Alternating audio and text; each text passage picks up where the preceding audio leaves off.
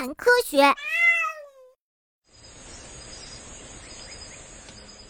呃，救命呀！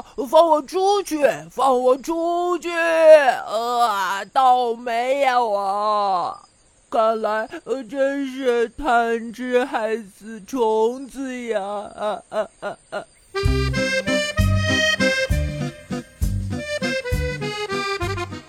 天渐渐的黑了，在亚马逊河流域的一个湖泊中，巨大的睡莲在阳光的照耀下显得格外美丽。睡莲花不仅大，而且香味也分外的浓，所以呀，吸引来非常多的昆虫。没过多久，一只甲虫被这股浓香吸引了过来，飞向了这朵亚马逊睡莲。甲虫坐在花朵里，贪婪地吃着花蜜和淀粉，完全忘记了时间。呃，天哪，怎么会这样呢？在甲虫享受美食的时候，亚马逊睡莲竟然偷偷地合上了自己的花瓣。小小的甲虫就这样被关进了巨大的睡莲花里。可是，可是亚马逊睡莲为什么要这么做呢？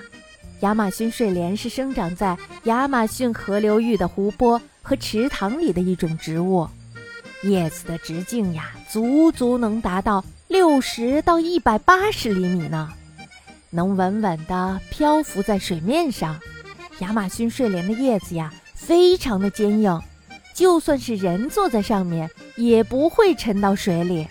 一株亚马逊睡莲会在水面上展开四十到五十片巨大的叶子，所以亚马逊睡莲生长的地方，一般呀不会有其他的植物生长。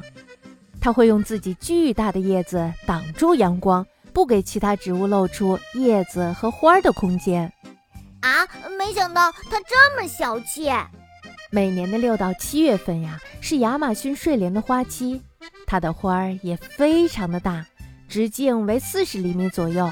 由于亚马逊睡莲的叶子和花太大了，授粉就成了问题。亚马逊睡莲是异花授粉植物。呃，这花也太大了，这这我得搬运多少次花粉呢？呃，累死我了。